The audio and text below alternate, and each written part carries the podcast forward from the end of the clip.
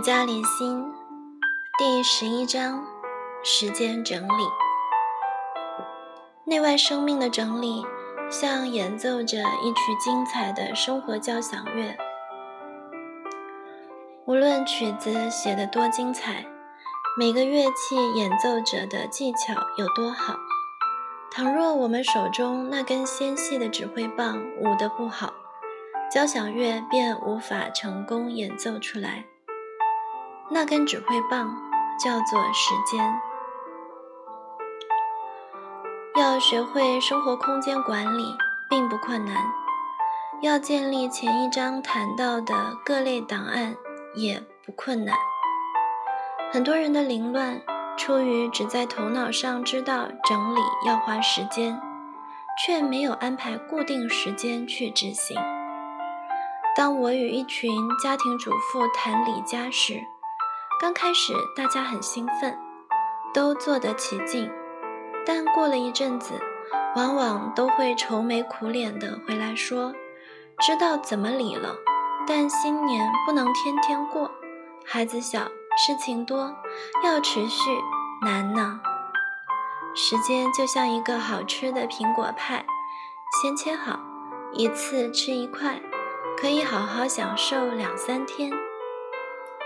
整个不切割，早上高兴时咬掉大半个，吃到感觉腻；下午肚子饿了，却只剩一口。整个苹果派消失时，仍没有饱足感。上帝给每个人一天二十四小时，有人活得充充足足，有人却贫瘠枯黄，老向健康借贷，还是穷。这情况正和饮食一样，问题出在有无定时定量。例如，控制中心建立后，如果只做到每天把收到的信件资料放进去，想着有空再去做转移处理，刚开始也许真会去做，但几个月后，当蜜月期结束时，很快就会大爆满。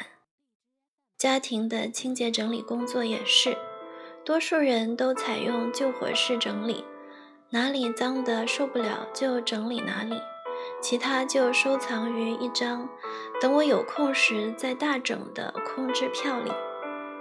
所有关于时间管理的书籍都在教人写时间表，但我也明了，除非运用于职场，我们这些凡夫俗子。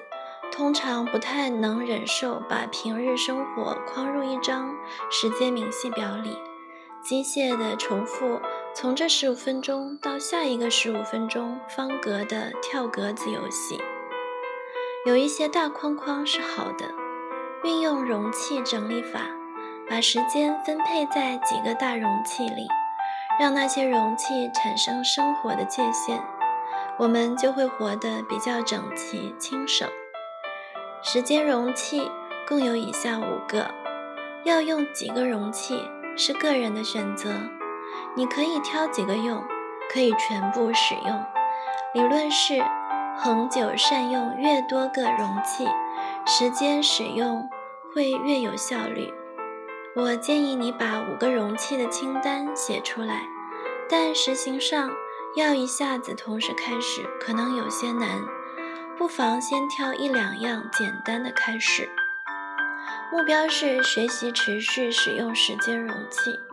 等这些容器真正融为生活的一部分后，再慢慢添加其他时间容器的运用。时间容器一：睡前好习惯。很多整理专家都说，整齐的一天从前一个晚上开始。不知你有无想过？睡前十五分钟可以大大影响你的住家生活。这个容器的主要功能是预备明天，或者可以说是为一个美好的明天开场。仔细想想，明天好像都是不请自来的，除了有重要约会或事件发生，我们很少觉得明天是应该要预备迎请的。讲得更白些。每个晚上就常常在仓促中瞄了一眼时钟，哇，这么晚了，然后匆匆跳上床，把今天像块抹布似的往黑夜里扔。生命隆重，从每天的闭目开幕做起。如果你有成人的起床气，每天早上眼睛睁开都不感到兴奋，不妨试试从前一个晚上就好好谢幕。个人可按自己需要调整。以下是一个睡前好习惯的标准模式，不妨由此一试。定好睡觉时间，把闹钟往前挪十五分钟响，来提醒自己隆重为当天谢幕。一，光纤洗碗槽，检查一下洗碗槽。当然，晚餐的脏乱应该已经清理过。这时，只是把孩子吃点心宵夜的杯盘再清理一遍，用干净抹布把水龙头、碗槽都擦干，费时约三分钟。二，地上无杂物。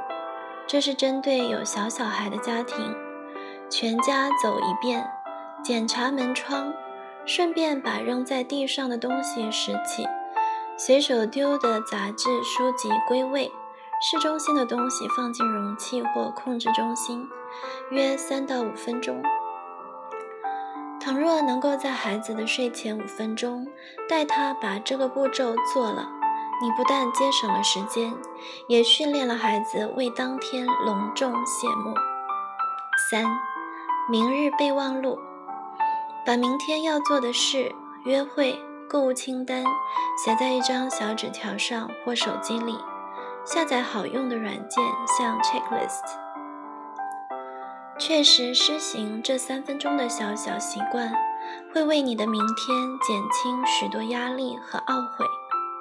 四，明日起床服。小时候当学生会在睡前准备好制服，但长大成人却舍掉这个好习惯，实在可惜。其实睡前把明日要穿的服饰准备妥当，会使我们的清晨在从容不迫的情绪下揭幕，让一天开始的很稳，很有自信。有一些家庭主妇认为他们不上班，只是穿便衣，不需准备。其实，对喜欢随便穿的人，睡前好好花三分钟为明天的外表穿着负责，会帮助我们收拾起散漫的心情，积极面对一天的责任。试试看，预备穿着，也预备了我们的心。当你明早醒来。穿上前个晚上为自己挑选的服装时，一样的便服，感觉却很不同。五，为今天至少找出两件值得感恩的事。我们常常不知不觉就让日子结束在忧闷愁烦的心情里。如果你带着负面的感觉上床，最大的可能是。你的明天也将会在负面的心境中展开。花三分钟，很快的把你的今天过一遍，即使那是个充满问题的日子，还有许多困扰等着明天去面对。一个陌生人善意的微笑，朋友家人一句关怀的话，有吃有喝的日子，无吃无喝却仍有一口气，看得见路边的花草。听得见的鸟鸣，都可以让我们感激无限。感恩的动作帮人打开心灵的窗户，让阳光透进来。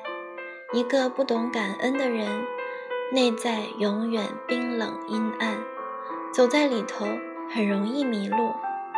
我们多半同意感恩的重要，但却很少真正把感恩嵌入生活，成为习惯。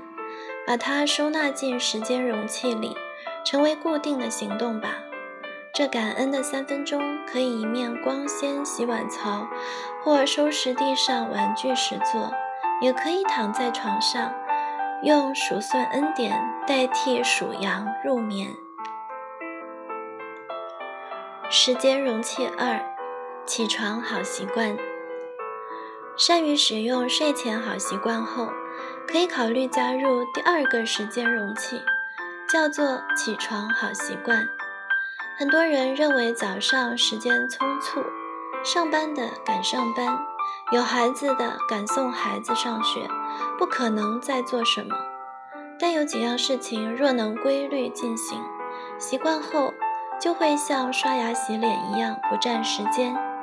以下是一个起床好习惯的内容范例：祝福，张开眼，祝福自己有个美好的一天，祝福家人孩子今天丰盛满意。别急着跳下床，这只需一分钟，为一天倾倒祝福的言语绝对值得。铺床，铺床。养成习惯，铺床这一分钟的行动会改变整个卧室气氛，也会让你充满朝气。洗衣，怎么可能？当然可能。我每天早上要帮先生和三个小孩准备早餐，帮三个小孩准备午餐盒，叫醒他们，还有时间洗衣。其实，我通常在刷洗后。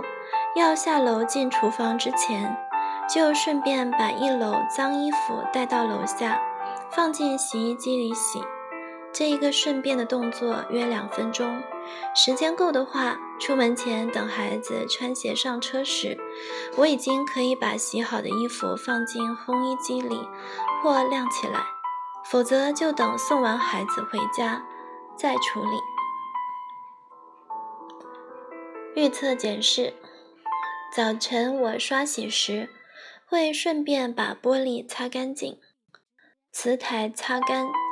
上完厕所，就把马桶座位喷点杀菌空气芳香剂擦干净。若时间允许，我会顺便倒点马桶清洁剂刷一圈，这也是三分钟的工作，却可让你的马桶日日清新芳香，没有黄圈。对上班的人，除非你愿意在出门前两个小时起床，以上大概是唯一能做到的起床好习惯。如果你是家庭主妇，或愿意早起给清晨多点时间，可以考虑添加以下几项：上午茶，在宁静的清晨泡杯热茶或咖啡，放上喜欢的音乐或广播节目。不。请别开电视或上网，弄点喜欢的点心，享受十五分钟放松的时间。这样的场景在你眼中显为奢侈吗？若是，那你的生活需要调整了。整天忙，坐下来的时间永远是在喘气，等着起身再跑，倒不如主动安排深呼吸的时刻，喂养自己。让自己浸泡在愉悦心情里，重新得力。孩子很小的时候，通常早上会睡一段时间，那是你的自由时间，不要急着去做家事，先在上午茶时间过瘾一下。孩子醒来后，你会发现自己的耐性大增。倘若孩子不睡，我会和他们玩 Tea Party 的游戏。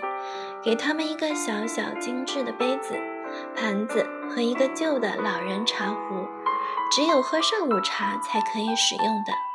孩子们会很兴奋的从老人茶壶里倒甜甜的果汁到小杯子里，和我对饮，吃盘子里的点心。再大一点，我就安排他们在那十五分钟自己看书或看一个影片。让自己独享一下上午茶的清静，专心时间。学生时代，我们都知道早上头脑清楚，要多利用早晨时背书。但成人后，我们常忘了早晨的宝贵，会把早晨用来做劳力工作，实在可惜。在早晨固定分出至少三十分钟。专心读一本好书，做生活反省笔记，思考家人的需要，做一些重要计划，都非常宝贵。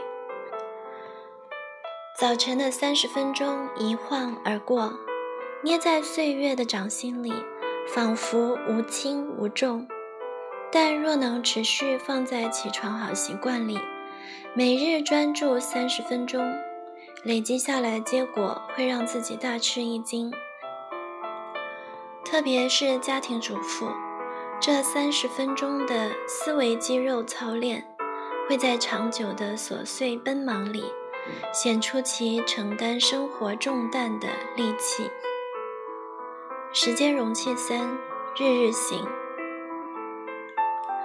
家庭的整理比较繁琐，并非每一样都要天天做，但有一些事若能天天做，养成习惯，比累积之后的处理更有效率。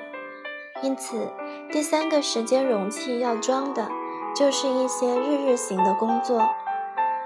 其实目前我们可能已经有这个容器，只是里面的东西常换，从没有好好去审视。什么事必须每日做到？有些可以几天做一次也罢。如果你不清楚日日行的清单该放什么，以下可做参考：厨房、餐厅扫地、洗碗、检视厕所马桶、铺床、检视市中心、光纤洗碗槽、地上无杂物、明日备忘录、为今天。至少找出两件值得感恩的事。对了，你已经发现，其实这清单上重复了一些睡前好习惯和起床好习惯，目的是提醒你，真的很重要。如果你睡前或早上没做，一定要找时间补做。拥有以上几个容器，原先混乱的生活和住家会立刻进入新天新地里。但这也只能维持一段时间，其他地方就要靠大扫除来归回原点，除非你使用第四个时间容器。时间容器四，周周行，有点难度，但是执行顺手后会发现好处多多。周周行最适合家庭主妇，使用它你就和上班族一样，拥有周末。对上班的你，还是可以把下班时间略分出来，做不齐的留待周末补。基本动作是把一星期划分成五个主要区域：采购日、外出日、居家日、大整理日、联谊日。采购日，你有一天到晚跑超市、大卖场的情况吗？很多人是总有买不完的东西。问题除了出在没有使用购物单和明日备忘录，也和没设定采购日有关。一星期只采购一天，听起来好像不太实际。万一孩子临时要买文具，先生下班回来需要什么怎么办？当然，规则是人定的，临时需要没办法。还是去买。采购日基本上是一个心理设定，尽量把所有要采购的都集中在同一日出去买，如此可以逼自己做些采购计划。在别的日子，若那个瞎拼的瘾犯了，可以拖延到采购日，到时候冷静下来，可以省掉原先要缴出去的冲动性花费。采购日对有孩子在家的妈妈很好用，省掉大多时顺便拖着小小孩出去买的匆忙感。外出日，外出日的主要目的是出门办事，不是采购。例如跑银行、邮局、美容院、医院，甚至当志工、和朋友约会，都可以包括在这一天里。未定外出日之前，银行、邮局对我通常是不得已不跑，火烧心头那天去，真的决心要把积存已久的事办完。一个星期约下来又零零星星，每天跑一个约。其实除了临时意外，很多事都可有弹性的预先安排。当你预定了星期三是外出日，别日非紧急不办事时，就会在约定时尽量提早，以致能约到外出日。如此，就不需要抓破头想，到底是哪一天去洗牙，哪一天去美容院。居家日，定居家日的意义其实和外出日相同，特别对很多有孩子的家庭主妇而言，日子常过得像松垮的赘肉，拉拉杂杂占位，就是不结实。每天跑东跑西，也不知在忙什么。明明有福气当家庭主妇，却难得好好待在家里享受一下家的舒适。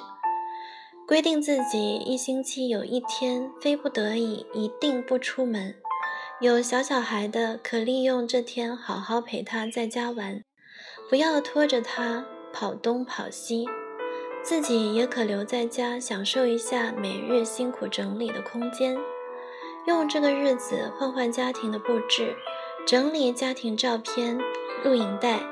为家人做一顿特别丰富的晚餐，会给家人写张甜蜜鼓励的小纸条，都很温馨。居家日是我坐下来处理所有纸类囤积的一天，该寄去的支票写好装入信封，控制中心该归档的全部入档，该写的生日卡片、该安排的约会、该记的账，都固定在这一天处理。就不会少掉一个账单没付。我常在这天为家人换洗床单枕套，让他们在这个晚上睡前有松软清香的感觉入眠。我也常在这天缝补家人的衣物。先生发现掉了的扣子补上了，孩子发现腰身过紧的裤子松了，总以一张惊喜的表情相报。我喜欢在居家日整理庭院。虽然家有园丁，但能在院子里为花花草草添些养料、修剪枝叶，非常快乐。我喜欢在这天专心想想家人的需要，也许是孩子最近在学校碰到的困扰，也许是检查一下先生的内衣裤是否该添加了，也许是家庭最近因为大人的忙碌而忽略与孩子的相处。很奇怪，作为一个家庭主妇，身体的忙碌只让我绕着一个房子飞来飞去，直到有了这个居家日，才让我的心和家相连，真正享受到拥有这个身份的福气，并越来越珍惜它。居家日虽也做家事，我却尽量在这天把每一个动作放慢，努力享受每一个付出的机会。感受他们从爱的源泉里喷涌的英姿，我特别以感恩的心做每一件事，提醒自己拥有一个家，一些牵引己心的人，在这个自私孤独的时代里是种福气。连一日，常有连续剧把女人，尤其是家庭主妇。描述成没事一天到晚打电话找人聊天的多嘴婆，看重关系是女人的特质，男人可以靠每周一起打球成为好友，女人却需要和人相处、谈话、分享心事才能建立友谊。因此，电话占掉了女人许多光阴。行动电话普遍之后，女人讲电话的时间更长、更多。然而，我很怀疑，女人那沟通分享的需要是否得到更多满足？我想没有。不单女人，男人也一样。随时可以讲电话，意味着随时可以挂电话；随时可以挂电话，意味着谈话内容也就深不及内心。其实，在这个时代里，我们越来越需要在深刻的关系上投资时间精力，只是我们很少去规划这方面的需要。夫妻、亲子、友人、家人，能在时间的缝隙里浇点水、丢点养料，就已经比身边的人都有情有义。我这么忙，哪有时间？还记得打个电话问好就不错了。这是很多人的答案。其实有的，只是需要计划安排。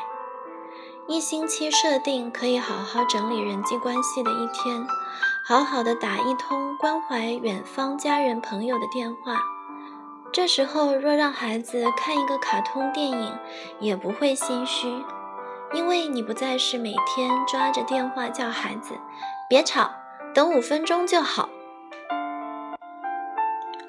或安排一个和朋友的温馨上午茶、午餐，坐下来写几张问候卡，或者就是带着孩子邀几个同样有小小孩的妈出去走走、野餐。固定的联谊日会让女人在关系的需要上饱餐一顿，以致其他的日子里能好好尽该尽的责任。这种喂养很有必要，也使生活。更加平衡有力。大整理日，在美国家庭里有迎春大扫除 （Spring Cleaning） 的传统，很像我们中国人过春节前的岁末大扫除。当天气从冰雪融化成满地春花时，选一个周末，好好把积了一年的脏乱扫除。迎接活力洋溢的盛夏，大扫除若能动员全家，不但可增进家人向心力，对常年在家独自对抗脏乱的家庭主妇是很大的鼓励，对孩子也是很好的生活教育。不过，一个家庭的整洁若太依赖大扫除，很容易落到一年三百六十五天只有七八天整洁。这是大扫除一次能维持的极限。通常家有小孩的话，三天不整就够看的了。其他三百五十七天都很脏乱的光景。我所认识的许多妇女常无奈地对我说：“李家，我不是不理啊，可是每次好不容易抽空花上三五个小时整干净的家，维持不了一个星期就乱了。”所以人家总觉得我懒，没有在做家事，真是冤呐！没错，如果李家李心的功课能选出几个最重要的原则，头一个就是使整理成为少吃多餐的习惯，而非暴饮暴食的情绪化行为。换句话说，一个家的整洁是许多小清小理的总数，并非罕见的一大笔付出。因此，如果一星期能播出一天做比日常多一些的整理，年度大扫除就可以意思意思，甚至完全免去。这个大整理日的内容一定要经过规划，在一定的顺序下进行，才有效果。否则，只是画出时间整理，通常会造成一直在某些明显的地方吹毛求疵。而有些地方仍无法触碰。把一个家庭略分为四个重点区域：厨房区、卧室区、客厅区、卫浴区。每个星期大整理日的目标就是一个区域。第五周可以用来做补救工作。这章的最后面附有一个区域整理的例子，里面解释了区域整理的内容和重点。个人可按自己家庭实况整理。基本的原则是：一，照自定的区域计划表做事。生活难免意外，有时到了整理日，刚好孩子生病或有事，不需在当周急着补，下周也不要做两周的份，只做当周的区域即可。二。大整理日并不意味着整天都在整理，只是比平日该做的，依照个人时间体力，多花一些时间去整理，最多不要超过两小时。每个区域没做完的内容，可在第五周补，或下个月再做。刚开始时会觉得每个区域都做不完，但只要持续执行大整理日。以后会越来越轻省。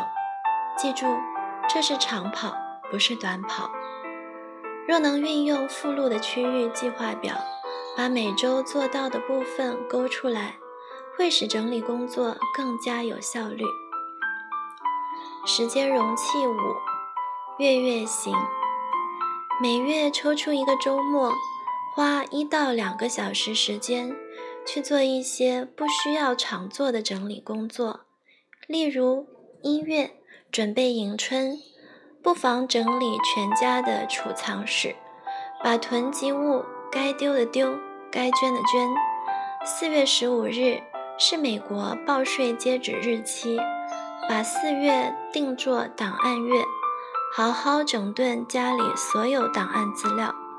十一月，在感恩节的气氛中，不妨定为回忆日，把一年下来积存的照片、录影。好好整顿一下。实行月月行之前，你必须要把这整本书的功课做过一遍，否则几年没整的相片要在一两个小时之内弄完，几乎不太可能。没建立好档案的人，一年要整一次档案也是难上加难。如果你愿意，还可以有季季行、年年行的容器，为你的岁月画界限。你的生活整齐吗？在整理内外生活的过程中，这些时间容器将会让你在最短的时间内上轨道。试试看，跌倒了爬起来再跑。一起想想看：一，你是个善用时间的人吗？二，分享一下你有无使用时间规划表的习惯，为什么？三，家庭主妇在什么情况下最容易浪费时间？四，讨论一下有些什么时间缝隙是可以善加利用的。五，你赞成多重任务处理方式吗？这是否可以省下许多时间呢？